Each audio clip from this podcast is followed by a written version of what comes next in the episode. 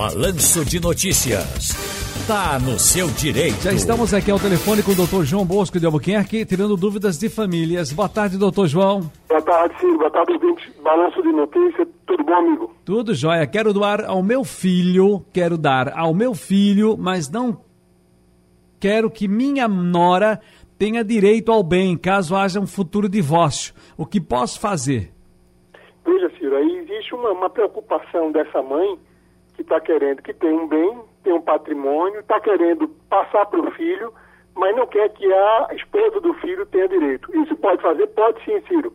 Ela faz uma doação, vai no cartório, faz uma doação com ressalva, com cláusulas que impede que ela passe a, ter direito, a esposa. Que cláusula é essa? De intransferibilidade, de ina, ina, ina, inalienabilidade, entendeu, Ciro? Então, cria essas cláusulas de, de bloqueio. Ela pode até colocar essa doação, caso o filho não tenha herdeiros, o bem pode até voltar para ela, para a mãe que é doadora, caso ela esteja viva. Enfim, então, quando a pessoa quer doar algo para alguém, pode sim, no ato da escritura, deixar essa ressalva, Ciro.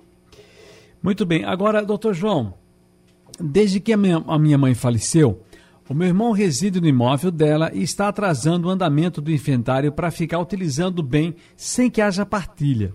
Além da casa, no terreno também tinha um comércio que meu irmão vendeu mercadorias e ficou com a renda.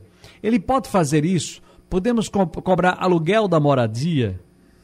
Sim, sim. Veja, veja que absurdo. O irmão utiliza de um bem que não pertence a ele, pertence aos herdeiros a todos os filhos que, que, que, são filhos dessa senhora que faleceu. E ele, a situação, além dele estar morando, parece-me que ele vendeu as mercadorias que tinha no comércio da mãe dele. Ele se aproveitou desse valor, desses, desse, desses bens que tinham lá móveis, desses valores, e ficou para ele. Cabe aos irmãos, imediatamente, no processo de inventário, já que ele está retardando, informar o juiz essa, essa postura dele, pedir ao juiz que arbitre um valor de alimentos, ou de, de aluguel, para que ele passe a pagar aluguel, como também, se ele tiver o, o, o, levantamento, as notas fiscais dessas vendas, ou o que a mãe comprou, o que tinha em estoque, para que ele seja obrigado a pagar. E se ele for inventariante, esse retardo dele, pedir ao juiz que tire ele da, da, da inventariança.